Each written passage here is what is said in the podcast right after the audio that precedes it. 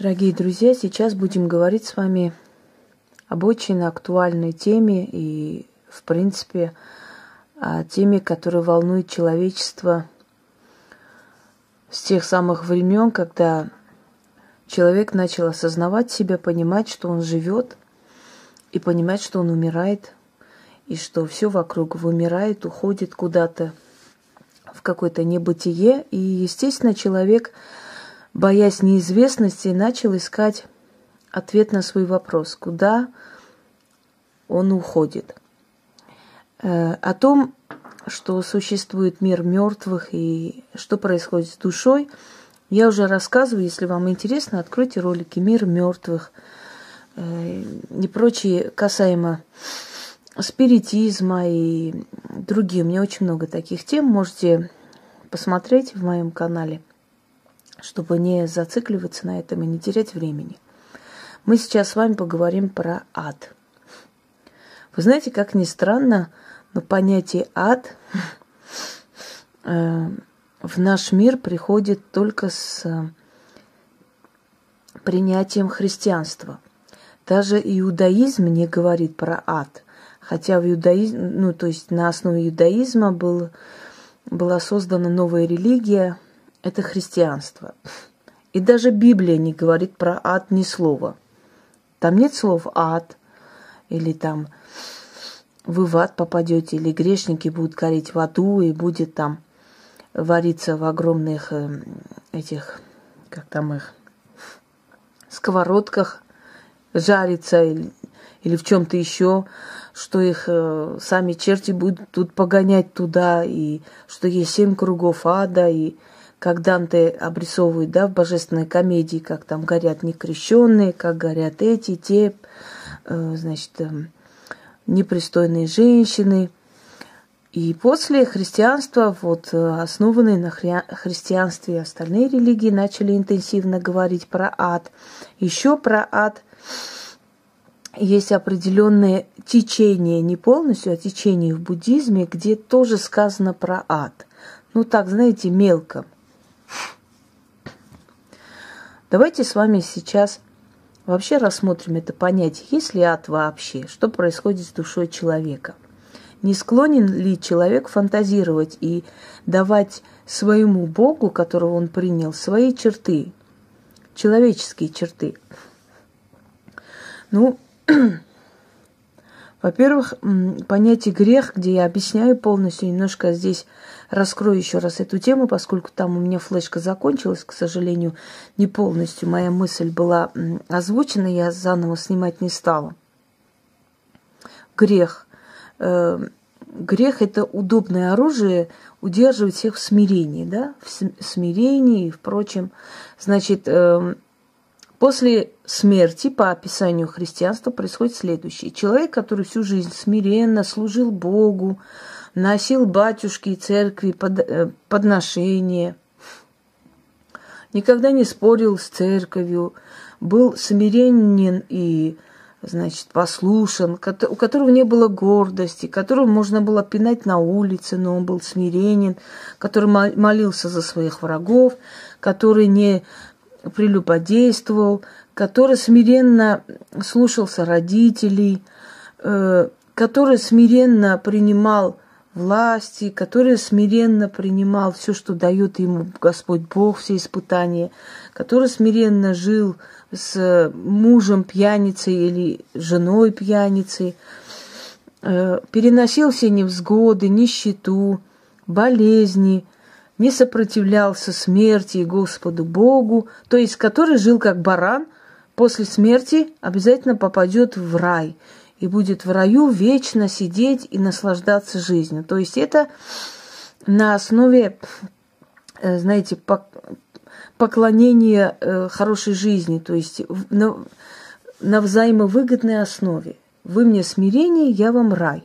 То есть человек верит не потому, что он хочет верить в Бога, не потому, что Бог ему необходим для того, чтобы он знал, на кого опираться и у кого просить справедливости и помощи, а потому что э, выгодно быть смиренным, поскольку там в вечной жизни будешь наслаждаться и кайфовать, одним словом. Ну, по-другому не могу сказать, да, грубо звучит, но так и есть.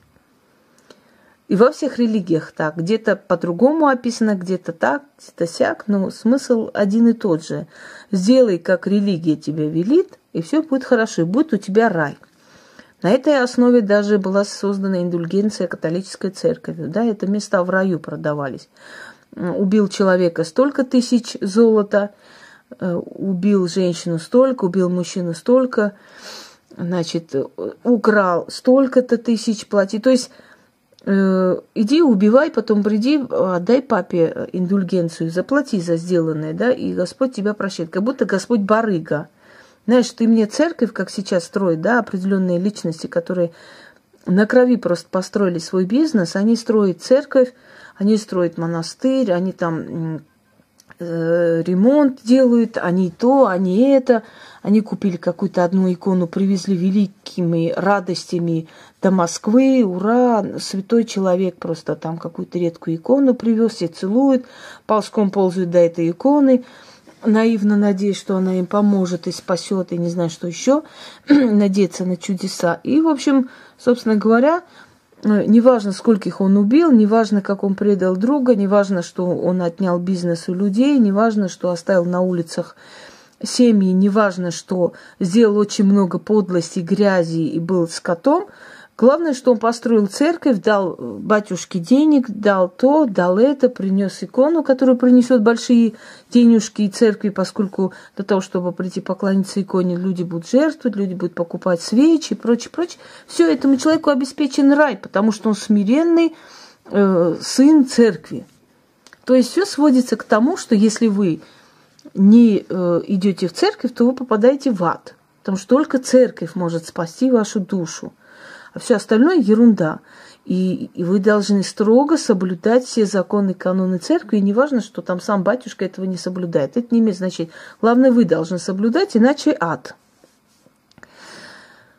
Эм, о том, что происходит с душой в Австралии, о том, что происходит с душой после смерти, я уже объясняла. Я уже говорила, что мы строим свои предположения на предположениях, на опыте поколений. Мы не можем миллион процентов говорить, что тот, который явился перед нами, да, кто он есть, например, дух или дух предков, или демон некий, некая сила, или сущность, или бродячий дух, все что угодно.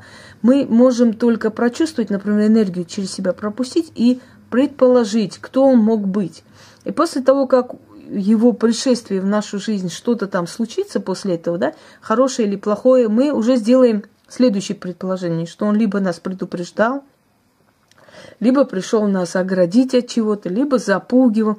То есть, э, знаете, следственную связь ищем, чтобы понять. Потому что определенная личность, я читаю, они там Стражника вызвали, стражника выгнали, то у них новый стражник появился, то теперь их два, теперь уже три, а позавчера один был впереди, другой сзади. Я просто поражаюсь этим людям, вот мне хочется им памятник просто поставить, потому что я столько лет практикую, и я не могу сказать, что я их постоянно вижу, один спереди стоит, другой сзади.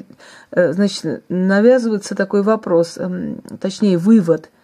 Либо они нагло лгут, либо они душевно больные, потому что э, третий варианта просто не дано и не существует.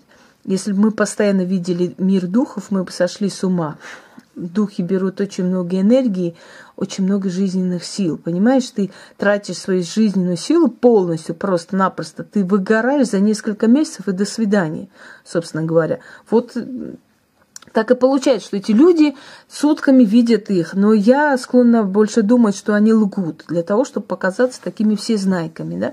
Недавно мне вопрос как бы задан был, э, как вызвать стражника, как подчинить себе. Дорогие люди, вообще э, умом своими мозгами, вот которыми у вас есть серым веществом, иногда можете думать вообще, ну, чуть-чуть практично так подумать.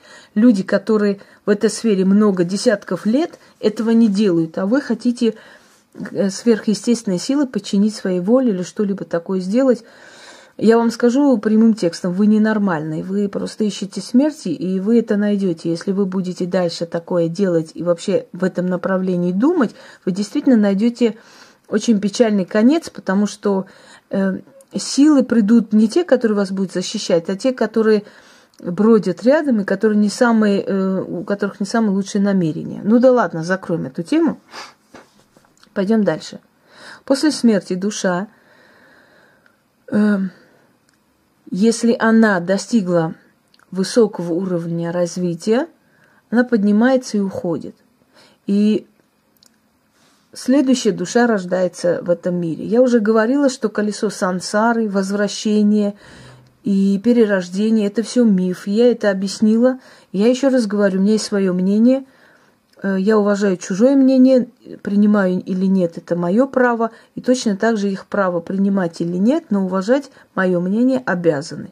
То есть каждый человек имеет свое мнение. Я аргументами, я фактами, я всем, что возможно э, привести, я уже сказала о том, что э, нету и второго шанса, нет второй жизни, только у ведьм бывает, и то не их сущность, а сущность, которой носитель этой силы, она перерождается. От одной ведьмы к другой переходит и перерождается. Все. Но душа человека приходит на этот мир, в этот мир один раз. Я уже объясняла вам, что очень много раз э, люди не могут найти свою вторую половину только по той причине, что один из них родился сейчас, другой был рожден до, может быть, и умер уже, ушел, да, и этот человек вынужден сейчас создать семью, создать пару с тем человеком, который ему не близок духовно, все-таки и, ища его среди людей, подсознательно сами э, память души стирается. Я уже говорила вам, что не случайно, когда мы э, в родных э, местах, например, нам кажется иногда, что мы здесь уже были – не случайно мы носители информации нашего рода, не случайно некоторые события нам кажутся очень знакомыми, не случайно мы находим ни с того ни с сего фотографии своих предков и прочее, потому что душе иногда позволяется наблюдать за тем родом, в котором он должен, например, через несколько сотен лет родиться, как ребенок, прийти в этот мир. И поскольку э, при рождении стирается та память, которая оттуда, да, но подсознательно остается. Поэтому нам кажется, вот этот, этот феномен называется дежавю, когда нам кажется, мы здесь уже были. Почему? Потому что, еще раз говорю, потому что душе иногда дается право наблюдать за этим родом, за этой семьей, и после родиться здесь. И поэтому некоторые э, сцены из жизни рода, семьи ему знакомы. И он, оказавшись впервые в этой ситуации, понимает, что он уже это видел. Откуда он не может вспомнить. Далее. Э, душа, которая достигла определенных высот, после смерти уходит. Уходит в иную сферу. И присоединяется с другими духом, душами, которые остаются уже вот в той сфере, они как бы находят покой. Там другая, иная жизнь. Какая жизнь, я не могу вам до конца сказать и стопроцентной гарантии. Когда пишут целые трактаты, книги, мне хочется их спросить. Э, я, конечно, извиняюсь, но вы там были и знаете дословно, что там было, что вы пришли и рассказали. Мы можем иметь представление, э, исходя из снов, Иногда мертвые приходят, нам говорят, что там им нужно, как они там себя чувствуют, что происходит. Иногда нас ведут туда и показывают, что там за миры параллельные. То есть я так понимаю, что там параллельные пространства, жизнь идет там. Но та жизнь вечная, и в той жизни как-то по-иному время протекает, и свои законы есть. Но они все понимают, что они ушедшие уже, что они ушли. И мы, как бы вам сказать, мы приходим в этот мир, чтобы показать, что мы из себя представляем, кто мы здесь будем. Палачи, жертвы, назидатели, люди, которые оставят после себя наследие, философы мы будем, писатели будем, или простые люди, но хорошие люди, или мы будем маньяки-убийцы, или мы будем грабители, воры, или мы будем э, судья, судьями и прочее, прочее. Насколько человек сделает Э, переступит закон или будет соблюдать закон Вселенной, еще раз говорю, понятие греха для меня не существует и для Вселенной в том числе. Если ты э, отнимаешь чужое и причиняешь боль живому человеку, если он эту боль заслужил, тебе за это ничего не будет. Если не заслужил, значит, ты за это заплатишь. Просто ты переступаешь закон. И грех тут ни при чем. Грех придуман религией. И точно так же понятие ад придумано религией. Так вот, адом считалось испокон веков всегда э, у философов, у великих мыслителей, у колдунов, у ведьмаков. Ад – это когда душа не может успокоиться. Вот он расстреливал, убивал молодых мужчин, да, имел такое звание, имел такое положение, мучил, издевался, может быть, сколько же было последние за последние вот столетия революции, сколько же было издевательств и глумлений над людьми, что ни в одном аду такой ни, ни одному сатане не придет в голову то, что человек сам творит с другим человеком. Какие жуткие вещи он может натворить и сделать, и наслаждаться болью другого живого человека. Итак, если он расстреливал мужчин, то его душа ну это я пример беру, да, чтобы вам было понятно. Его душа после смерти остается со своим родом, но у него есть запрет. Он не имеет права ни предупреждать, ни помогать. Он должен просто видеть, как его род вырождается, как мужчины его семьи болеют, как у них разрушается жизнь, как они пьют, колятся и прочее, прочее. И ему как бы в наказание вот мучают его душу здесь, поскольку нахождение души здесь, э, в нашем пространстве – но вот сродни физическим мучениям. Это не для них это пространство. Они должны уйти, чтобы отдохнуть. Его как бы держат здесь и показывают все его наказания.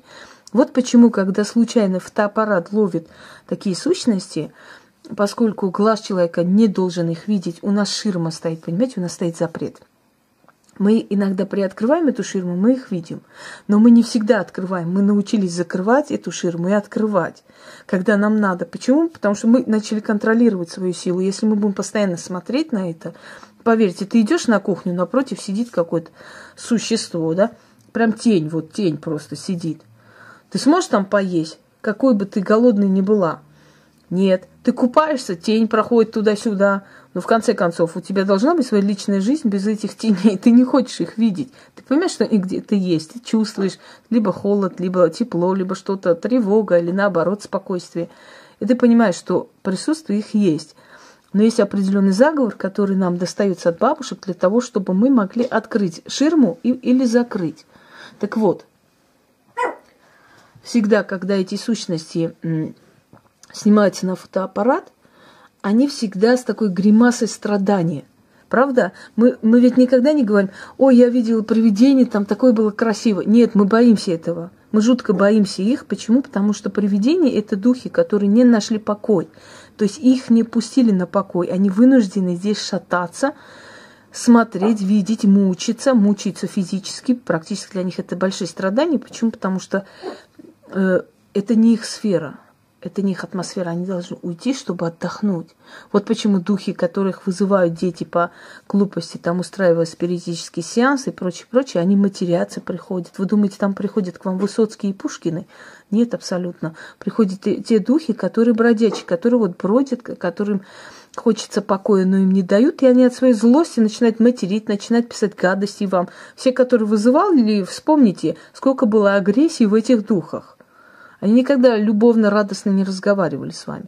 Так вот, вот, собственно, ад для них, мучение, когда ты видишь, что твой род вырождается из-за твоих поступков, из-за твоих преступлений, из-за твоего бесчеловечного отношения к другим людям, они на себя испытывают ту боль, которую ты причинял, э, не жалея, да, если твоя жестокость была неоправданной.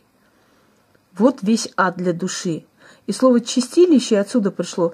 Очищается душа через некоторое время, когда он получил свое наказание, неважно, сколько он здесь остался, тысячелетий или сколько его, отпускают обратно. Все, это и есть наказание Вселенной, это и есть ад для души. А теперь вернемся к аду, описанному христианскими священнослужителями и прочим, прочим. Народ пугает адом. Один из самых страшных... Иди сюда, пусть. Бегом. Бегом сюда пришел, давай. Один из страшных наказаний для человека – это огонь. Поскольку мы все прекрасно знаем, что физически, как мучается э, тело человека, который горит живем. Правильно? И нам это представить даже страшно. И не зря инквизиторы людей сжигали, потому что это была страшнейшая казнь. Они говорили, мол, э, огонь э, ада проходите при жизни, зато душа у вас будет освобожденная. Но мы, увы, знаем, из-за чего это делалось. Это делалось э, потому, что захватывала церковь имущество убитых людей, наказанных как бы, да. И вот единственная цель это доносы, это истребление интеллигенции умных людей для того, чтобы ну, мыслящий человек, он всегда мешает. Лучше вот э, стадо баранов ими руководить ведь легче. Так вот, ад. Понятие ада не описывается ни в Библии, э, ни в Ветхом, ни в Новом Завете. Вот таком вот красочно, ярко, как описывают богословы христианской церкви. Значит, э, описание жуткое просто. Вот смотришь, читаешь это все и думаешь, но неужели Бог, который милосерден, всемогущий, создатель, да, вот так вот получает такое удовлетворение, когда жарит людей, видит их страдания, и значит, ему так хорошо, вот он жарит, издевается над ними тысячелетиями, вечно, и ему прекрасно – и вот эти отрезанные части тела, и сыпание соли, и как их жарят на сковороде. Знаете, ощущение такое, что люди, которые это все описывают, страдали психическим недугом каким-то, потому что человек с нормальной психикой не может вот так сесть и описать это все смачно, так вот с приятным таким вот, я, я даже не знаю, как это называется, с маком каким-то описывать вот эту всю ужас и страсти. За что их жарили-то, этих людей бедных? Значит, жарили за то, что жена мужа не послушалась, жарили за то, что церковь десятину не носил. Сначала были такие грехи, самые основные, потом уже за все грехи, и за, вообще за инакомыслие, вообще за свободомыслие, за все жарит, короче говоря. Все жарить, все, что нам не нравится, за все будем жарить. И вот скажите мне, пожалуйста, э, как поклоняться Богу, который свое создание будет шарить на огне? Когда это языческие боги, вот боги народов, боги древности, говорили, что они должны человека жарить. Вы помните вообще в каких-то летописях, каких-то исторических документах, каких-то там, я даже не знаю, эпосах, легендах рассказ о том, что боги вот так наказывают человека и будут наказывать людей, жаря их, издеваясь над ними и из-за того, что они совершили грех. Я такое не знаю. Так вот, э, значит, э, напрашивается вывод, а не э, создано ли это все для того, чтобы усилить контроль? Ведь страх – это самый сильный рычаг, на который можно давить все время, на ну, напугав человека, что тебя зажарят, и заставить себе служить. Сейчас современного человека этим не напугаешь вообще. Может быть, там очень редко кого, но нормального, адекватного человека уже этим не напугаешь. Церковь этот рычаг потеряла к, к великому своему сожалению, скорби своей, но Однако вот это вот, когда выходят вот эти легенды созданные, знаете, церковь тоже любит себя пиарить, она тоже любит вот выставлять какие-то такие, э, как там говорят, как Дэвид Копперфильд, да, какие-то супер номера выкидывать. Например, там, вы, вы вернувшийся из ада. Я как-то помню, что э, была такая миниатюра, то приписывали, что женщина сожгла Коран, то говорили, что она сожгла Библию. Не поймешь, что она сожгла-то там или чего она сделала. Потом где-то сказали, что она выкинула книгу с балкона. И вот Бог превратил ее в животное отсюда. Понимаете, вот сейчас вот век пропаганды и для необразованной толпы, для невежд, это является каким-то сигналом. Ведь можно один ролик переписать по-другому сказать, можно переделать и деревенскому народу не понять, что там слова-то не совпадают. Да? И оказалось, что это французские ученые просто-напросто на компьютере сделали некий экс, эскиз, как бы выглядел человек, если бы его скре- скрещивались с, с собакой. И вот выходит, что голова человеческая, женская, грудь висит, в общем, у нее как так не очень, ну, как у собаки, да, вымя. Значит, ну, имею в виду у собак, которые собрались родить значит, э, ноги собачьи, глаза человека, вот перемешано все. Это был обыкновенный какой-то эксперимент, что можно, что бы получилось, если бы такое было, да, какая-то мутация генов.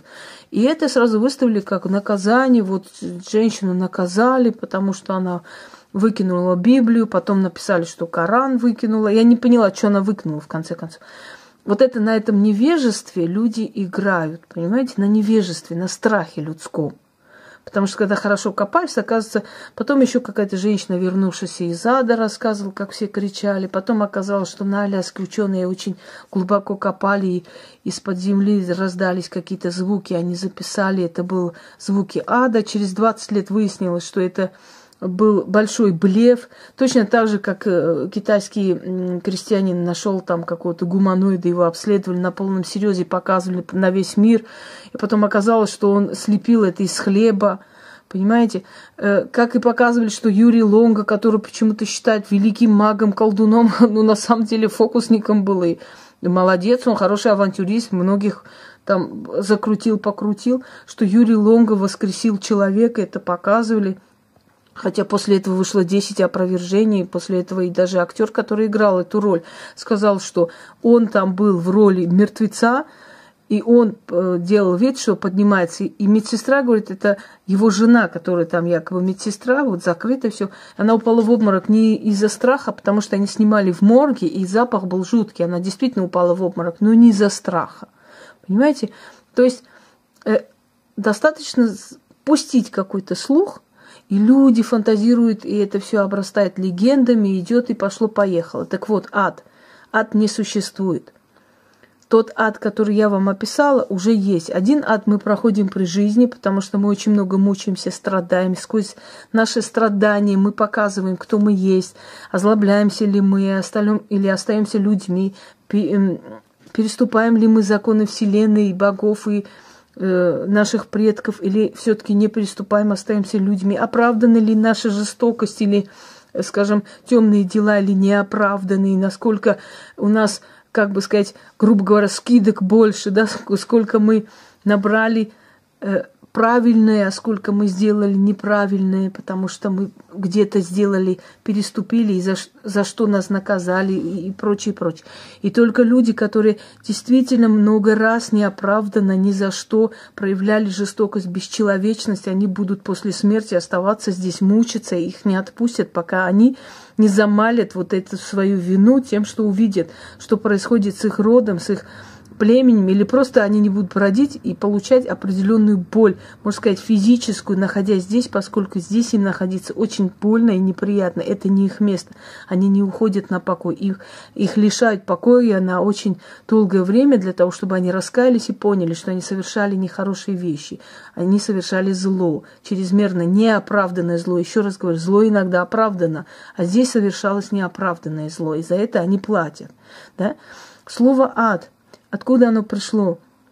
Аид, древнегреческий бог Аид, бог подземелья который, но, но там тоже нет, не было ада в греческих мифах. Это не ад был, это просто было подземное, то есть царство мертвых, куда все шли, становились тенями и забывали, откуда пришли, обратную дорогу забывали. Не то, что себя забывали, а обратную дорогу, если они перешли реку жизни, они уже оставались там, в царстве Аида. Его называли гостеприимный бог, поскольку он никому не отказывал в гостеприимстве, всех принимал – и просто они оставались там, все, ушли с этой жизни, ушли они в преисподнюю. Вот он, Аид. Но там не сказано о сатане, а там не сказано об огне, там не сказано о том, что кого-то жарит. Следующий есть еще версия, еще вариант, тоже соответствует настоящему. Гена огненная или э, огонь ада, э, это пришло из Израиля. Э, в еврейской традиции, значит, во-первых, за городами находилась огромная свалка, которую раз в год сжигали, потому что там собирался мусор со всего города. И по законам э, Торы, по законам евреев, э, казненных преступников, людей, которые совершили недостойные поступки, не разрешалось хоронить их выкидывали туда как мусор. Имя их не, нельзя было произносить в народе. То есть они должны были пропасть. Память о них должна была пропасть. И когда человеку желали, чтобы у него память пропала, говорили, чтобы ты сгорел в гиене огненном. То есть, чтобы ты как мусор просто там валялся, чтобы тебя сожгли вместе с мусором, чтобы твоего имени даже не осталось. Ну, настолько ты недостойно прожил эту жизнь. Понимаете? Вот отсюда слово и ад, и гад, гадкий, мусор – то, что нам приносит неприятные ощущения. А огненная гиена, гиена – это мусорная свалка, огромная свалка за Израилем в основном. Там сжигали мусор раз в году, потому что их накапливалось очень много с огромного города, представьте, вот, ну, в древние века. И, естественно, трупы преступников, которые туда выкидывались, точно так же сжигались вместе с мусором. Вот отсюда название э, «Ады в огонь», гори в огне, гори в аду, гори в гене огненном и прочее, прочее. Э, это как было проклятие. То есть, когда говорилось, что э, пусть ты настолько пропадешь эм, без памяти и без э, сожаления, чтобы даже тело твоего по-людски не похоронили. Вот и все. Эти все термины применили в христианстве, с радостью пере, пере, переняли и начали использовать якобы э, как обозначение ада и прочее, прочее, что на самом деле не соответствует действительности. Ада не существует. Нет ада просто. А тот ад, который я вам описала, это не, нельзя назвать огненным адом, это нельзя назвать э, там а, э, огонь, в котором жарят людей и прочее, прочее. Такого ада, который вам описывают все святые книги, в кавычках, не существует. Удачи вам!